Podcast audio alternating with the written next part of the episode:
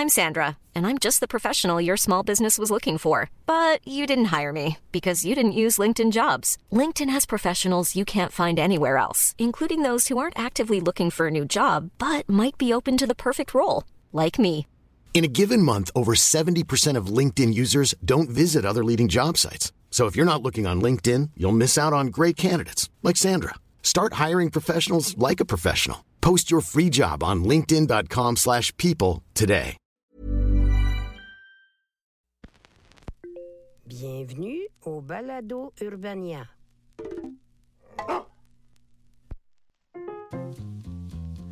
Alors voilà, bonjour, je m'appelle Charles Beauchesne et on est officiellement de retour pour une deuxième édition spéciale hors série des pires moments de l'histoire. Donc après avoir tenté la dernière fois, avec un total mépris pour ma santé mentale, de résumer l'entièreté du processus qui a mené au déclin de l'Empire romain, je me suis posé la question suivante. Qu'est-ce qui serait encore plus mélangeant, avec encore plus de personnages, si possible une histoire plus connue que tout le monde adore citer, juste question d'augmenter les possibilités statistiques de me faire taper ses doigts dans les commentaires par des vieux historiens français d'émissions de table ronde où tout le monde a toujours l'air de se crier après, même si dans le fond ils sont d'accord. La réponse est simple. La Révolution française en trilogie édition spéciale. Vous avez bien compris, trois. J'ai bien dit trois épisodes. Gardez-vous bien d'en sauter un, vous pourriez manquer toutes les passes sanglantes où les gens avec des perruques se font couper la tête. Mais qu'est-ce que la Révolution française, vous allez me dire? Eh bien, c'est ce point tournant historique entre 1789 et 1799 où les Français ont décidé qu'ils avaient plus vraiment envie d'avoir un roi et qu'ils préféraient à la place un pays où ils pourraient s'adonner en toute liberté à leur activité préférée, avoir leur mot à dire et accessoirement se plaindre.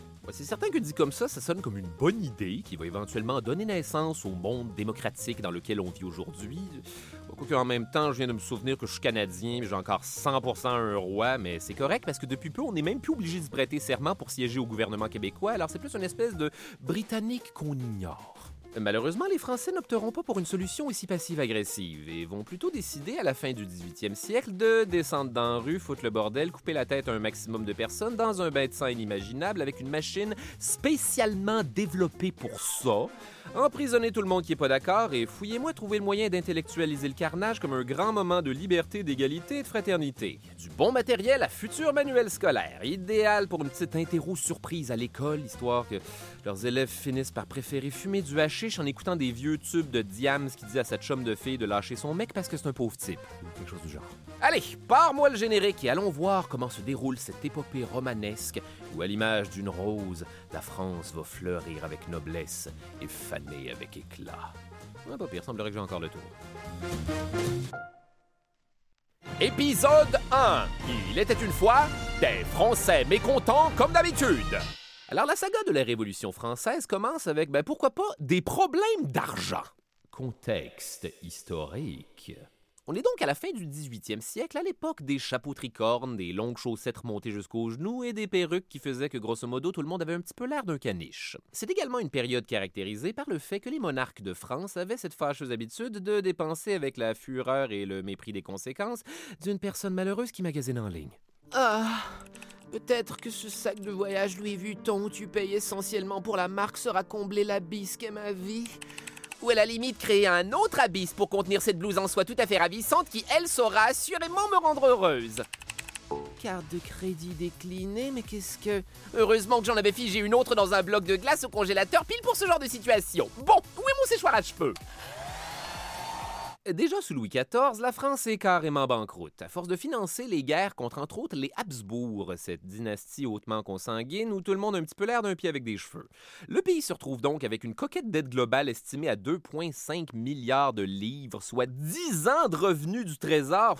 Tu sais que t'es bel et bien devenu un adulte quand déjà tu peux plus te concentrer sur l'épisode parce que t'es en train de stresser financièrement pour eux. On aurait pu croire que cette étape aurait été un bon moment pour faire attention, je pas moi, aux dépenses, mais malheureusement, entre 1740 et 1788, fouillez-moi vont trouver le moyen de tripler. Principalement parce que la France de Louis XV va choisir de financer allègrement des projets comme des guerres pour garder le contrôle de ses colonies en Amérique pendant la guerre de Sept ans, avant de tout abandonner ça aux Anglais avec comme résultat le Québec, cibole qui est d'ailleurs aujourd'hui ironiquement un endroit où viennent s'installer de plus en plus de Français qui en peuvent tout simplement plus des Français, mais qui vont quand même en profiter pour s'agglomérer dans des quartiers où habitent un maximum de Français.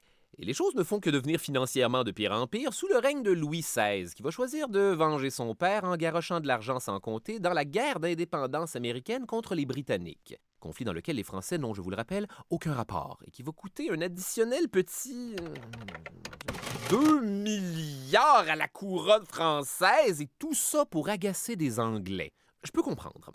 Mais apparemment, financer une guerre qui siphonne comme on siphonne une slush après une petite partie de mini-pot, ça en vaut le mal de tête. Mon Dieu, quel genre d'adulte suis-je devenu? Bref, au palais de Versailles, on continue de dépenser comme jamais. Louis XVI dompe de l'argent dans des banquets faramineux avec des centres de table en plumes de pain, des constructions inutiles comme des théâtres où ils ne vont jamais, soit dit en passant, des voyages à l'étranger où c'était vraiment essentiel d'amener des baignoires en forme de cygne, ou tout bonnement, il va juste donner de l'argent à ses frères qui sont aussi inutiles que le gars dans un déménagement qui explique aux autres comment incliner le divan dans l'escalier en mangeant un yogourt glacé. D'ailleurs, s'il y a un endroit où Louis XVI va pas regarder à la dépense, c'est avec son épouse. La dernière reine de France, Marie-Antoinette. Et maintenant que nous avons fini le gâteau, sortons dans le jardin pour nous courir après.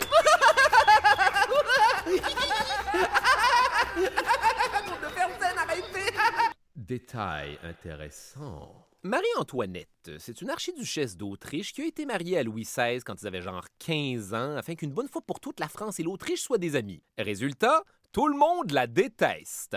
Effectivement, du jour au lendemain, elle arrive dans un pays étranger duquel elle ne comprend rien, où on la considère comme une ennemie, mais où tout le monde lui met constamment la pression de pondre un héritier au plus sacrant à un mari qui s'en fout. Détail intéressant dans un détail intéressant.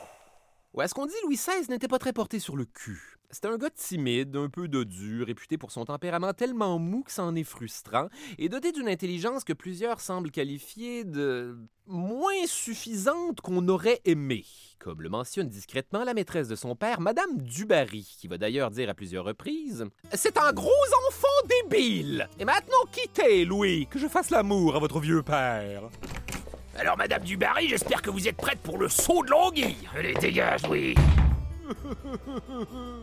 Vous comprendrez donc que le sexe ne l'intéresse pas beaucoup. En fait, Louis XVI a même pas vraiment envie d'être roi. Non, lui, ce qui l'intéresse surtout dans la vie, c'est la science, la physique, la chimie, mais aussi des connaissances transversales par rapport, comme monter des horloges et les mécanismes de serrure. Donc, évidemment, quand ça va faire sept ans qu'il est marié à Marie-Antoinette et qu'ils ont toujours pas eu de relation sexuelle, là, tout le monde à Versailles va commencer à lui faire des blagues de Alors, Louis, on a de la misère à mettre sa clé dans la serrure Allez, à plus, espèce de gros nerd. Détail instructif, mais qui est pas vraiment de nos affaires. L'affaire, c'est que Louis XVI était aussi affligé par ce qu'on appelle le phimosis, un rétrécissement de l'extrémité du prépuce qui empêche de décaloter complètement quand on est en érection, donnant le feeling que t'accouches de ton propre gland à chaque relation sexuelle. Et c'est effectivement beaucoup trop d'informations. Bref, après sept ans, on va lui faire une brève opération à la peau du pénis. Et Louis XVI va enfin aimer moyennement le sexe. Du moins suffisamment pour faire quatre enfants. Bon, tout devrait bien aller maintenant. En fait, non. Pour la réputation de Marie-Antoinette, il est beaucoup trop tard et ça fait des années que toutes sortes de rumeurs courent sur ses infidélités, entre autres avec Madame de Polignac. Hmm, mais surtout avec le beau comte suédois Axel de Fersen. Dans les rues de Paris, on vend maintenant des espèces de caricatures érotiques de Fersen avec un gros pénis en érection qui utilise comme un bélier pour enfoncer la porte de chambre de Marie-Antoinette pendant qu'elle a les seins à l'air à faire Ah! Caricature érotique! Procurez-vous vos caricatures érotiques!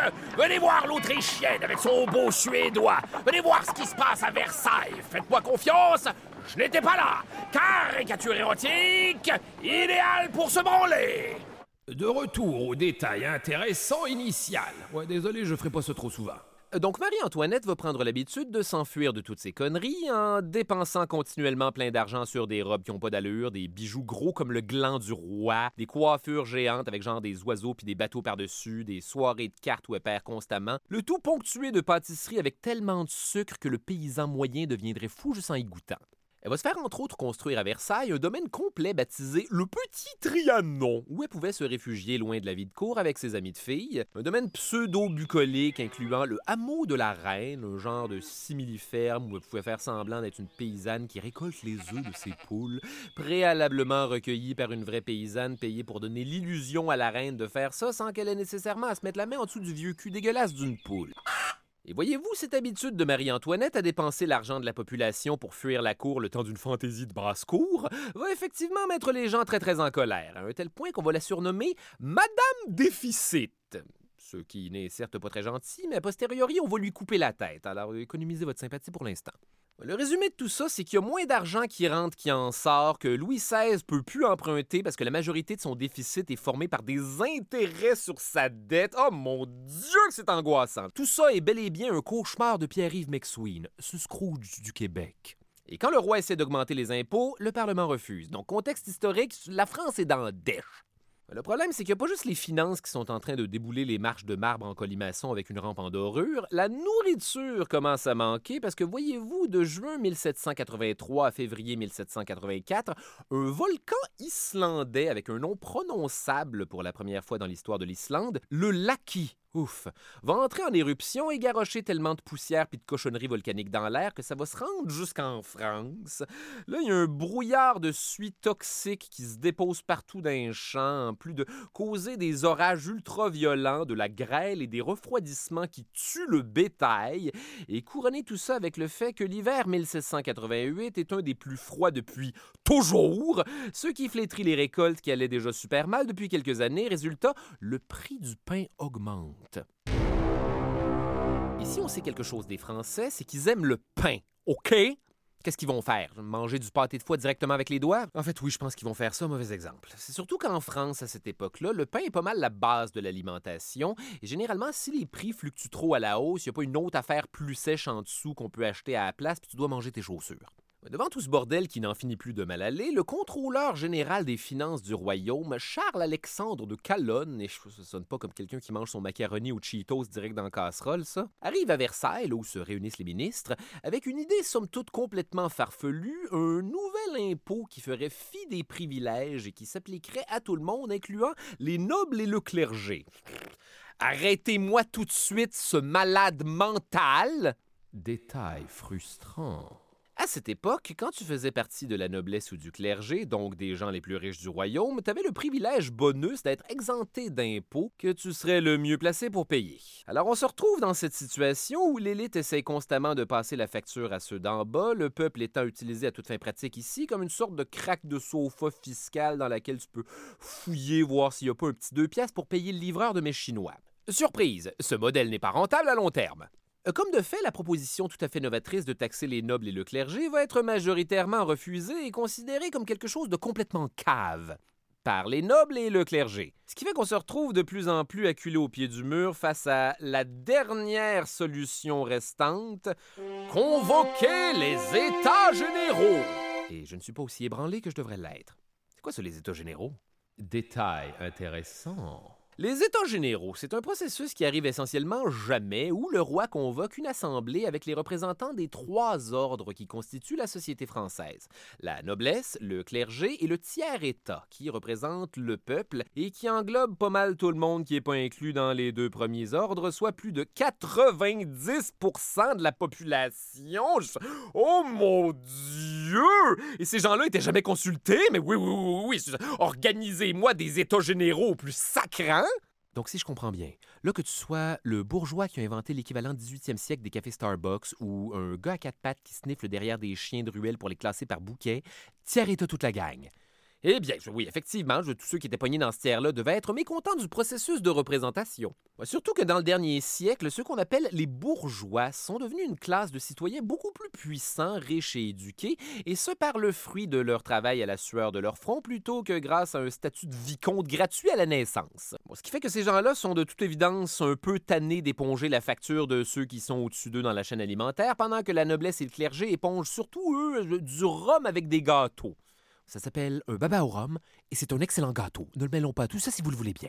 L'affaire, c'est que le roi veut pas toucher aux États généraux avec une pôle de 122 pieds. Tout d'abord parce que c'est rare que les rois soient généralement super enthousiastes à l'idée de céder la seule job qu'ils ont à faire, prendre des décisions. Et la dernière fois qu'on a réuni les États généraux, c'était il y a 150 ans, après la mort d'Henri IV, puis ça a causé l'ascension du cardinal de Richelieu, qui est sorti de nulle part avec sa face de méchant d'animé japonais.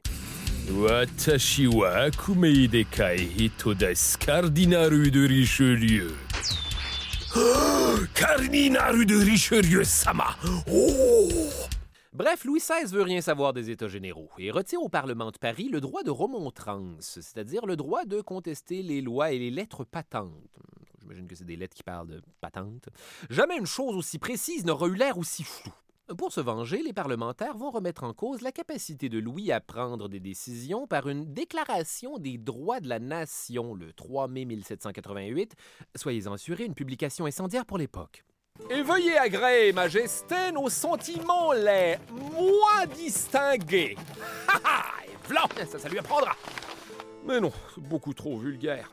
Essayons en sous-entendant un ton glacial à l'écrit.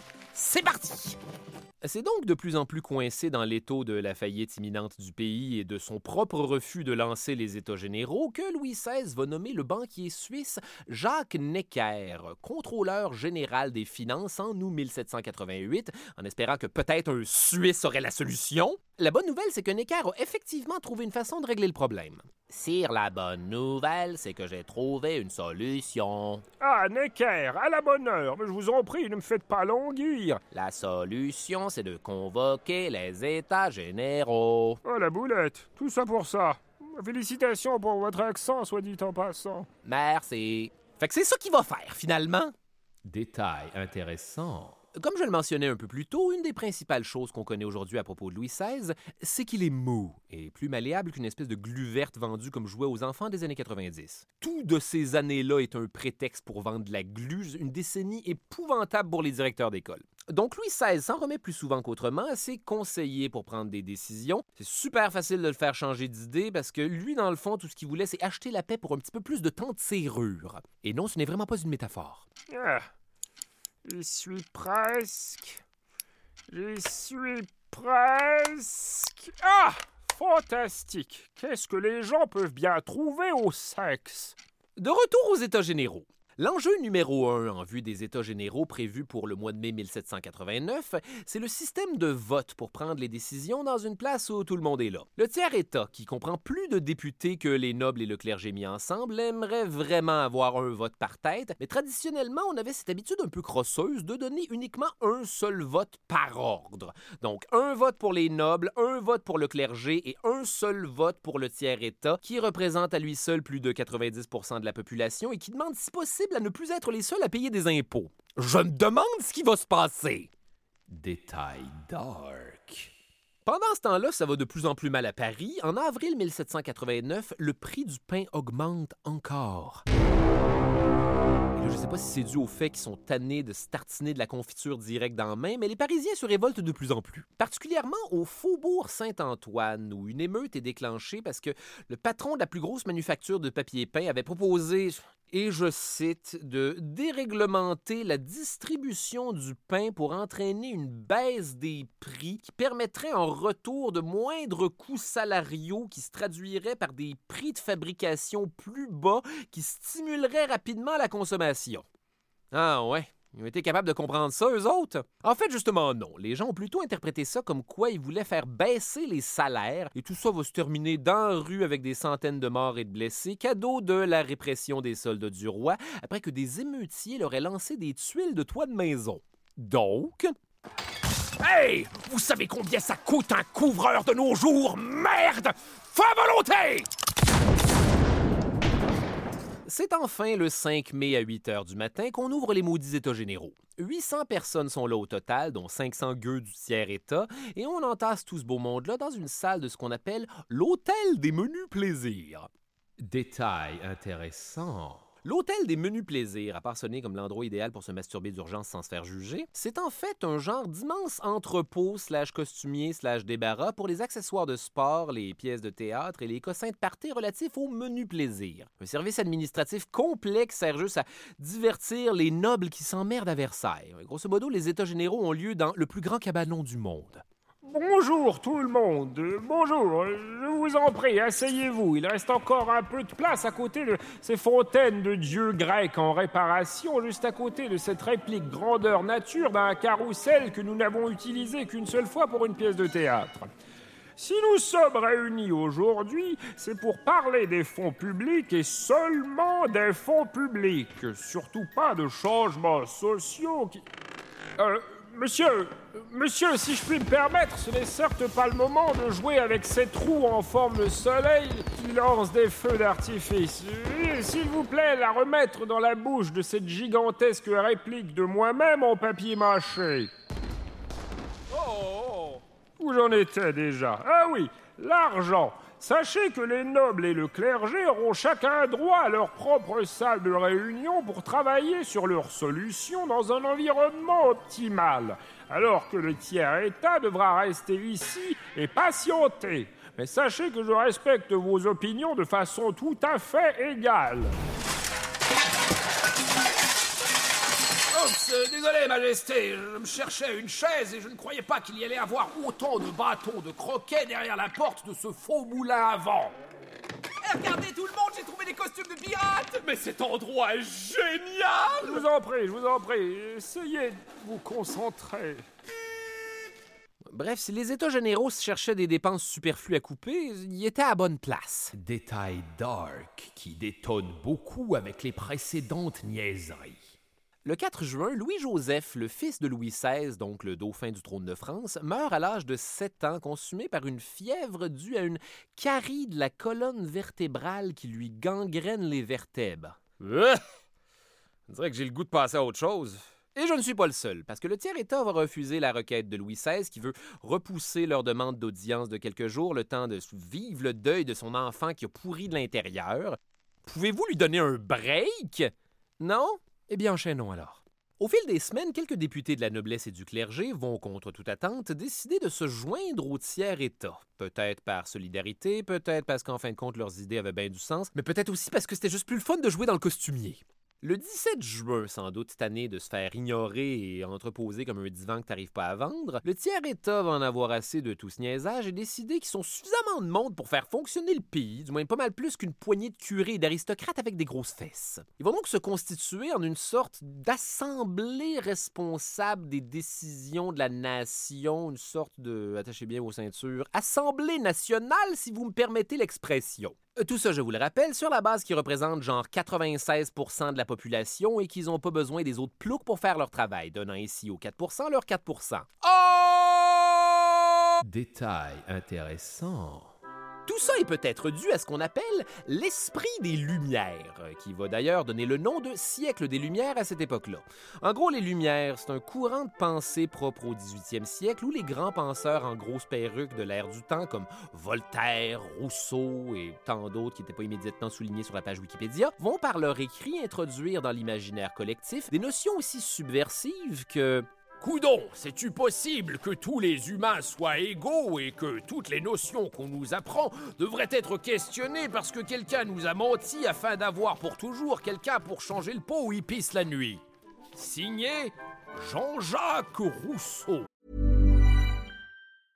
I'm Sandra, and I'm just the professional your small business was looking for. But you didn't hire me because you didn't use LinkedIn jobs. LinkedIn has professionals you can't find anywhere else, including those who aren't actively looking for a new job but might be open to the perfect role, like me. In a given month, over 70% of LinkedIn users don't visit other leading job sites. So if you're not looking on LinkedIn, you'll miss out on great candidates like Sandra. Start hiring professionals like a professional. Post your free job on linkedin.com/people today. Toujours est-il que trois jours plus tard, voyant que les états généraux lui échappent comme le processus pour extraire les photos d'un téléphone intelligent échappe à ma mère, Louis XVI va donc faire la seule chose qu'un enthousiaste des serrures sait faire et ordonner qu'on verrouille la salle des menus plaisirs dans l'espoir que les gens allaient oublier toutes ces dangereuses idées de s'auto-administrer si la place où on se rend compte est farmée. Vaillant effort, mais malheureusement, c'est pile à ce moment qu'un certain docteur Guillotin, hmm, je me demande s'il y aura une autre contribution à cette histoire, va proposer de juste euh, aller ailleurs. Donc tout le monde quitte l'entrepôt de jouets et se ramasse à la salle du jeu de paume, une sorte de gymnase où on joue normalement une espèce d'ancêtre du tennis, euh, probablement pour rester dans l'énergie de changer le monde dans des endroits qui devraient vraiment pas servir à ça. Les députés font alors ce qu'on appelle le serment du jeu de paume, c'est-à-dire de continuer à se rassembler tant et aussi longtemps que nous n'aurons pas donné une constitution à la France, tous, ici, ensemble. Ouais, ouais, ouais, ouais, oui, c'est vrai, il a parfaitement raison. Ça va? On vous dérange? Non, non, excusez, excusez, j'écoute, j'écoute, promis. Trois jours passent avant que le roi leur envoie le marquis de Dreux-Brézé, son nom de cuisson de steak, mais qui est en fait le grand maître des cérémonies de France, qui va inviter les gens à euh, généralement sacrer leur camp de la place. Ce à quoi Mirabeau, un homme politique qu'on surnomme l'orateur du peuple et la torche de Provence, bref, quelqu'un de définitivement pas discret dans un sac à 7, s'avance et lui rétorque Allez dire à votre maître que nous sommes ici par la volonté du peuple et que nous n'en sortirons que par la force des baïonnettes. Ouais, ouais, Ouais, ouais, c'est vrai, c'est vrai, c'est vrai, c'est vrai, il a parfaitement raison. Oh, vraiment, gagne Laissez-moi vous dire que vous venez de ruiner une sapristoche de citation. Non, sorry, sorry, on écoute, on écoute. Les, les baïonnettes pis tout, là. Bon, évidemment, ce gastéropode de Louis XVI plie encore comme une grosse débarbouillette et les laisse faire ce qu'ils veulent dans leur salle de sport. De toute façon, qu'est-ce qui pourrait bien se passer? D'ailleurs, pendant ce temps-là, à l'Assemblée nationale, régler la dette devient pas mal secondaire tout à coup. Là, c'est rendu qu'on débat de tout, on discute des façons de réformer le pays au grand complet, une révolution sociale. Pour l'instant. Rapidement, on se rend compte qu'on assiste à quelque chose d'extraordinaire, la possibilité de réformer complètement les bases d'une société traditionnellement conservatrice semble tout à coup plus accessible que jamais. Il y a même de plus en plus de nobles un peu punk qui commencent à joindre au tiers-état, un peu comme quand moi je vais chiller avec des punks, tout le monde s'entend, mais il y a un clash. C'est surtout que certains nobles ont fréquenté les mêmes collèges prestigieux que certains de leurs camarades de la bourgeoisie les mieux nantis, alors j'imagine qu'ils avaient des affinités, le privé quoi. Et ainsi, le 9 juillet, on décide de devenir ce qu'on appelle une assemblée constituante. Détail intéressant. Une assemblée constituante, c'est la même chose qu'une assemblée nationale, sauf qu'elle a techniquement le pouvoir d'adopter une constitution, à l'image d'un grand-papa qui annonce ce qu'il va faire avant de le faire au lieu de juste le faire. Là, je pense que je vais me lever, là, je pense que je vais m'étirer avant de bailler, je pense que je vais me pencher, là, pis me relever, là, là, je vais dire ce que je vais faire, là, pis là, là, je dis ce que je fais, là, pis là, là, je dis ce que j'ai fait, là, pis là, juste dis ce que je fais, là, pis là, je vais commencer à me relever avant de dire ce que je fais, pis là, faire... Docteur, est-ce qu'on augmente la dose? Non, pas tout de suite, j'ai j'ai pas envie de retourner à la maison ce soir. La femme et moi, ça va plus. Euh, Toujours aussi influençable qu'un gars qui achète des shakes de protéines par vente pyramidale, Louis XVI cède à la pression de la noblesse de faire quelque chose, comme on dit, et décide de rappeler des mercenaires suisses et allemands à Paris pour potentiellement gérer les Parisiens qui, lorsque fâchés, sont de deux à trois fois plus parisiens. Euh. Ensuite, il va renvoyer tous ces ministres qui sont pas des lèche-bottes et qui donc, à ses yeux, sont des supporters de la Révolution, dont Jacques Necker, qui remplace par un taupin ultra-conservateur. Et apparemment qu'à travers tout ce raz-de-marée de répression, de taxes, de pain plus achetable puis de brutalité policière, c'est le renvoi du banquier suisse qui a fait déborder le vase. Je ne niaise tellement pas. Là, faut sortir dans la rue puis tuer du monde. Euh, Remettez vos culottes, on est là. Quand le 12 juillet, la nouvelle du renvoi de Necker se répand dans la population, Camille Desmoulins, un avocat de 29 ans bègue, est tellement en maudit qu'il va monter sur une table à café dans un jardin du Palais Royal avec un fusil dans chaque main, histoire de très péniblement appeler les citoyens à prendre les armes. Monsieur Necker est renvoyé. Ce, ce- ce- ce ren- ren- renvoi est le toxa d'une Saint-Barthélemy des patriotes. Ce soir, tous les bataillons suisses et allemands sortiront du champ de Mars pour nous gorgés et il nous reste qu'une seule ressource, c'est de courir aux armes pour prendre les cocos, les cocos, les. Les cocardes Des feuilles Prenez des feuilles vertes d'arbres, un peu pour représenter l'espoir, mais surtout pour pas qu'on se tire dessus. Qui est avec moi Il a raison, il a parfaitement raison. Oui, c'est bon, c'est bon, c'est bon, on vient. nous prenons les armes. Sauf que personne prendra les armes ce jour-là. Oups, désolé Camille. En fait, celui qui a pris les armes à ce moment-là, c'est le prince de Lambesque, commandant du régiment royal allemand, qui va charger directement dans foule qui, je vous le rappelle, n'a pas pris les armes. Là, il y a au moins un gars qui va mourir, tout ça dans le jardin des Tuileries, où, étonnamment, personne n'a pensé à garocher de tuiles. C'est pas mal là le meilleur moment. Le meurtre fait évidemment scandale, mais pas autant que le lendemain, le 13 juillet, quand je suis désolé de vous l'apprendre, le prix du pain trouve encore le moyen d'augmenter. Là, les Parisiens vont être obligés de tremper leurs doigts directement dans leur œuf à la coque et ça ne passe tout simplement pas. La population se mobilise et prend donc d'assaut les barrières d'octroi. Détail intéressant. Les barrières d'octroi, c'est une série de 54 barrières commandées par Louis XVI qui enferme littéralement Paris dans une espèce de poupée russe d'elle-même et permet de s'assurer que tous les produits qui entrent dans la ville sont correctement taxés. Les récits, constamment taxés. Il y avait donc à l'époque une raison concrète au fait que tout était deux fois plus cher à Paris qu'ailleurs, contrairement à aujourd'hui, alors que la seule justification, c'est... Ah, mais pareil, c'est pareil, quoi. 25 piastres pour du nougat, hey, c'est mieux d'être le meilleur putain de nougat que j'ai mangé de ma vie. En tout cas, vous êtes chanceux. Déjà assoiffés de sang dû à une sévère carence en gluten, les Parisiens vont attaquer et faire passer au feu 40 des 54 pavillons barrières parce que quoi de mieux qu'incendier les seules sorties d'une ville complètement murée dans maintenant plusieurs couches d'incendie. Bon, puis là maintenant, au matin du 14 juillet, man, je sais même pas comment c'est encore possible, le prix du pain augmente encore. Il est rendu combien ce pain-là? Faut-tu comme réhypothéquer sa maison? Paris en colère se met donc en marche, affamé de castagnes, marrons et châtaignes. Trois affaires qui se mangent, mais qui veulent aussi dire se taper sa gueule, puis je me trouve vraiment malin d'avoir pensé à cette phrase-là. Citoyens, comme vous tous, un jambon beurre sans pain, je trouve ça dégueulasse! Crois qu'il est bel et bien temps de prendre les armes! Désolé pour la dernière fois, Camille. C'est bien correct. Aux armes! Aux armes! Mais on n'a pas d'armes. Oh! Euh, je sais que personne ne m'a rien demandé, mais je crois qu'il y a des armes à l'hôtel des Invalides. Eh bien voilà! Détail intéressant, avec un tournant dark, surprise dans le milieu. L'hôtel des Invalides, c'est ben, pas mal ce que le nom veut dire. là. Un endroit pour accueillir les soldats des armées rendus pour une raison ou pour une autre invalides, mais principalement la guerre. Ça a été créé par le roi Louis XIV, mais pas pour un objectif aussi humanitaire qu'on aimerait le croire. C'est surtout pour cacher les invalides issus de la guerre de 30 ans qui faisaient peur aux gens en traînant sur le pont neuf, en se battant avec le monde sous dans la rue, pas de bras. L'établissement fait donc fonction d'hôpital, d'hospice, de couvent et de caserne, ce qui explique pourquoi on a des milliers d'armes dans une place où tout le monde est PTSD à l'os. Voyant la foule prendre l'hôtel des Invalides d'assaut, le gouverneur des Invalides, puis là je sais pas s'il était invalide lui aussi et qu'ils avaient fait de lui leur chef, mais il demande de tirer sur les gens.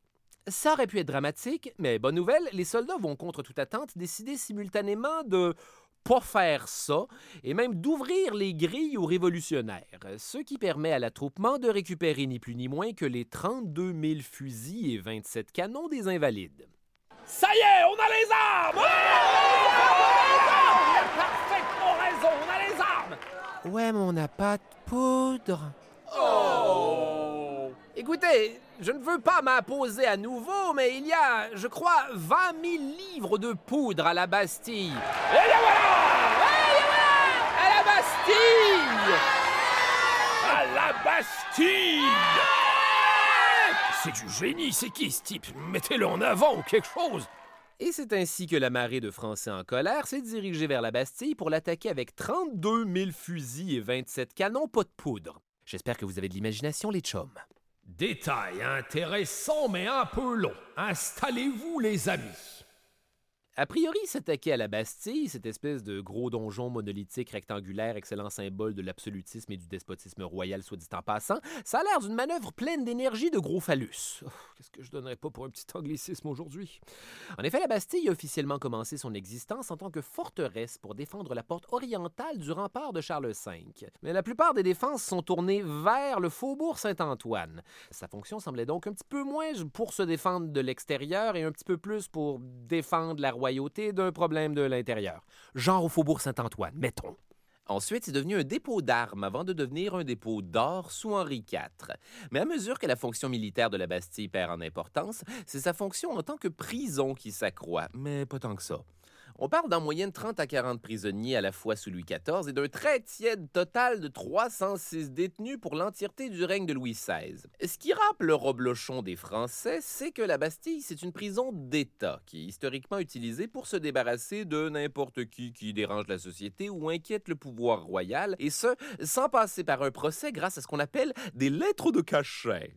Le roi pouvait donc signer une lettre pour t'envoyer réfléchir un petit peu en tôle si tu lui avais déplu à lui, à sa femme, à sa famille, même très éloignée, ou à un noble à Versailles qui n'a pas rapport. Ça fait qu'on sait jamais trop qui se fait embastiller ni pourquoi, mais chose certaine, ça arrive. Et ça met les gens en colère! En fait, la plupart des prisonniers sont même pas tant là pour des crimes, mais surtout parce qu'ils gênent leur famille, les collègues ou le pouvoir en place. Mais vu que ça passe jamais par le système de justice, il n'y a jamais de peine prescrite. Tu peux sortir en deux mois, mais aussi en 35 ans si tu gosses ou si on t'oublie. Cela dit, ça reste assez smooth comme place, là, rien comme les films de Moyen-Âge avec un vieux monsieur avec une longue barbe sale pendue par les poignets qui donne des cartes au trésor et où le geôlier a un gros trousseau de clés et un œil blanc. Les gens vivent essentiellement la même vie qu'en dehors, mais en dedans. Les riches sont super bien traités, puis les pauvres sont super pas bien traités. Certains disent même que pour les nobles, t'étais souvent bien mieux à la Bastille qu'entre les mains de la vraie justice. Ou de ta femme, pas vrai? On leur donnait d'ailleurs accès à du vin et du pain à volonté. Hum, eh ben. Détail dark dans le détail intéressant. Ils pouvaient même amener leurs domestiques pour leur séjour en prison, ce qui devait inévitablement causer à chaque fois des scénarios du type ah, Gustave, le roi est mécontent il faut que j'aille croupir à la Bastille pour un nombre de semaines et ou d'années à déterminer. Préparez vos affaires, vous venez avec moi. Je vais avoir besoin de bain de pied. Euh, monsieur, suis-je, comment dire, obligé? En gros, la Bastille, ça peut être l'air d'une grosse forteresse épeurante, mais juste parce que c'est mystérieux. Plein de gens vraiment connus de l'époque vont être envoyés là, comme entre autres Voltaire, deux fois plutôt qu'une pour ses idées des Lumières qui dérangent, ce qui va ironiquement lui donner le temps de penser à encore plus d'idées des Lumières qui dérangent davantage. Le marquis de Sade va être envoyé là aussi, mais lui, c'est parce qu'il avait été un bien vilain garçon. Oh oui! Il y a aussi Louis-François Armand de Vignereau-Duplessis, qui manifestement doit vider son stylo en signant son nom, l'arrière-petit-neveu du cardinal de Richelieu, qui avait la fâcheuse habitude d'engrosser les amis de sa mère parce qu'il trouvait sa femme trop laide. Son père, qui se pouvait plus de ne pas être grand-père officiellement, aurait obtenu une lettre de cachet pour la Bastille avec pour instruction que son épouse devra lui rendre régulièrement visite et qu'il ne sortira de la prison que lorsque celle-ci sera enceinte et qu'il aura mangé ses légumes. Évidemment, parmi le star system des prisonniers de la Bastille, il y a aussi le fameux homme au masque de fer, comme dans le film avec Leonardo DiCaprio, où le punch, c'est que c'est un autre Leonardo DiCaprio en dessous du masque. En fait, c'était plutôt un homme avec un masque de velours. Tout est donc officiellement décevant dans ce segment. Ouais, rendu là, il aurait juste dû l'appeler l'homme au masque. En plus, on n'a aucune idée c'est qui. Apparemment que Louis XV aurait dit à Madame de Pompadour que c'est un ministre d'un prince d'Italie, mais peut-être qu'il mentait, qu'il se mélangeait avec un autre prisonnier, ou qu'il essayait tout simplement d'impressionner Madame de Pompadour avant de la poursuivre en gloussant dans un labyrinthe de haies. Par contre, quand le 14 juillet 1789, la foule en colère s'attaque à la Bastille, la prison n'abrite plus que sept prisonniers, quatre faux-monnayeurs, deux fous, un aristocrate et une perdrix dans un poirier. Fait que voilà, la Bastille, un endroit décevant de A à Z. Fin du détail intéressant. L'assaut de la Bastille commence donc vers 10h30 quand une première délégation de Jean Joalvert se présente au gouverneur de la prison, Bernard René Jourdan de Launay, un autre qui doit passer beaucoup de temps à épeler son nom quand il parle au service à clientèle. Delaunay prend alors une classique décision de forteresse assiégée et invite la délégation à dîner. Mais on refuse parce que comment tu veux être en colère quand t'as bien mangé? À l'extérieur, maintenant, la foule se masse devant la Bastille, dans le sens de le monde s'entasse, pas tout le monde se met en cercle pour se faire des massages comme dans une soirée pyjama de préadolescents qui se cherchent une façon de se toucher mais qui savent pas trop comment, ni pourquoi d'ailleurs. Euh, Suite à quoi, à un moment donné, une deuxième délégation se présente et demande la reddition de la Bastille au nom de la patrie. Delaunay répond non au nom du roi, ce qui est quand même assez dangereux pour la santé, étant donné que le gouverneur a à sa disposition seulement 82 invalides, 32 soldats suisses, et même pas une troisième catégorie de personnes pour que ce soit une blague. Et c'est pile à ce moment-là que la situation dégénère du tout au tout en une seconde. Là, il y a une explosion mystérieuse qui donne l'impression aux émeutiers qu'on leur tire dessus et le peloton va se lancer à l'assaut de la Bastille comme sur un magasin de TV le 26 décembre. Et ce, grâce à deux coquins qui ont réussi à passer par le toit pour ouvrir les ponts-levis en sectionnant les chaînes à coups de hache. Cool! Par contre, évidemment, ça, ça va faire que les Invalides et les Suisses de la Bastille vont ouvrir le feu sur les émeutiers et en tuer au moins une centaine. Moins cool. Et ça au même moment qu'une troisième délégation se rend à la Bastille, et pourquoi pas suivi d'une quatrième pour continuer de négocier avec Delaunay pendant qu'on se massacre en bas. D'ailleurs, qu'est-ce qu'ils faisaient pendant ce temps-là, eux autres? Delaunay lunchait devant de plus en plus de délégations? Écoutez, monsieur Delaunay, soyez raisonnable et cessez de dîner. Non, merci.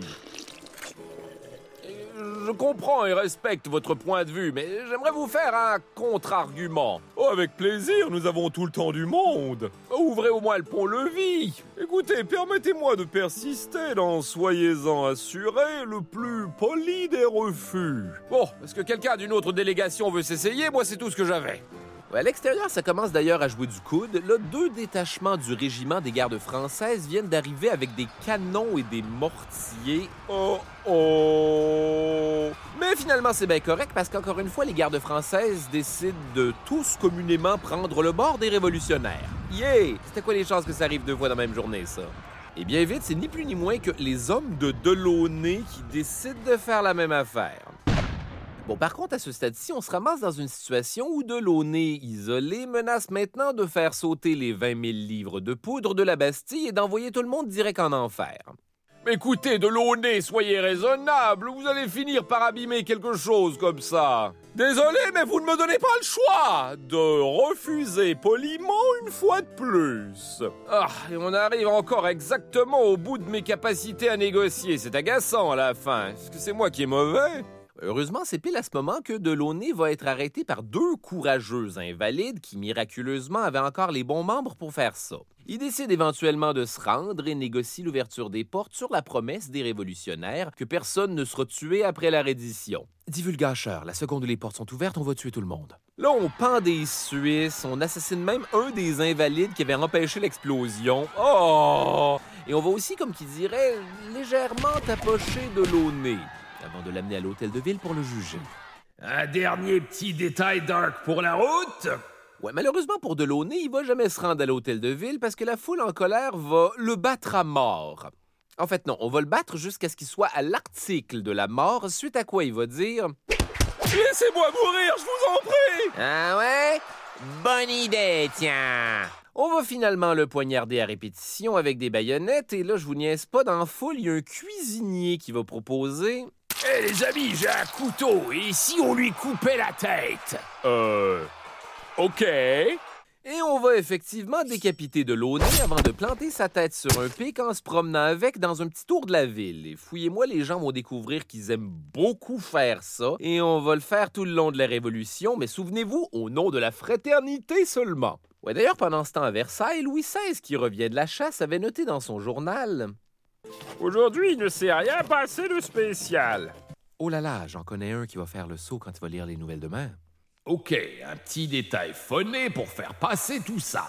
Écoutez, les gens étaient tellement en colère qu'on va commencer à détruire la Bastille pierre par pierre à la main le lendemain. Faut être motivé parce que moi, je peux vous assurer que si c'était moi, j'aurais trouvé le moyen de te balayer ça en dessous du tapis pendant une coupe d'années. J'ai pété la hotte de mon fourneau par accident, puis ça fait trois ans que je fume des cigarettes dans la fenêtre au lieu de la réparer. Bref, c'est un entrepreneur du nom de Pierre-François Palois qui va s'occuper des travaux. Il va avoir une idée de génie pour recycler toutes les pierres de la forteresse construire le pont de la Concorde. Mais les 83 pierres les plus nice vont être sculptées en forme de plus petites bastilles qu'on va revendre comme souvenir de toute cette folle journée.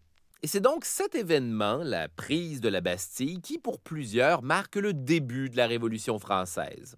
Pour vrai, on a fait tout ça pour aboutir au début de la Révolution française. Ma foi, il faudra donc vraiment écouter les deux autres épisodes. Dans le prochain épisode de la Révolution française, les flammes du mécontentement consument la France tout entière, alors que la foule en colère se dirige maintenant vers Versailles. Et que dire du prix du pain qui ne cesse d'augmenter? Doit bien y avoir une pomme à quelque part? Laissez-moi vous présenter ma toute nouvelle invention, la guillotine. Poissonnière mécontente Poissonnière mécontente Oh non, des poissonnières marchent sur Versailles! Mais avec ce soleil de plomb, ça va t'en puer Famille royale, réveillez-vous, c'est moi, le marquis de Lafayette. Bon sang, où est le roi? Et pourquoi y a-t-il une corde en drap attachée les uns aux autres qui pend par la fenêtre? Bonjour, je suis Olympe de Gouges et je vous rappelle que la femme est l'égale de l'homme sur l'échafaud comme à la tribune. Olympe, si j'étais vous, je ne dirais pas ça à voix haute, ça pourrait se retourner contre nous. Parfait, les femmes à l'échafaud, bonne idée Non, non, non, non, non, non, non, non, non, non, non, non Axel de Fersen, vous êtes mon seul espoir. Je sais Je m'appelle Charles Beauchesne et la Révolution française se poursuit dans un prochain épisode. Les pires moments de l'histoire avec Charles Beauchesne est une idée originale de Charles Beauchesne. Au texte et à la recherche, Charles Beauchesne, mais coudon, Audrey Rousseau et François de Grandpré.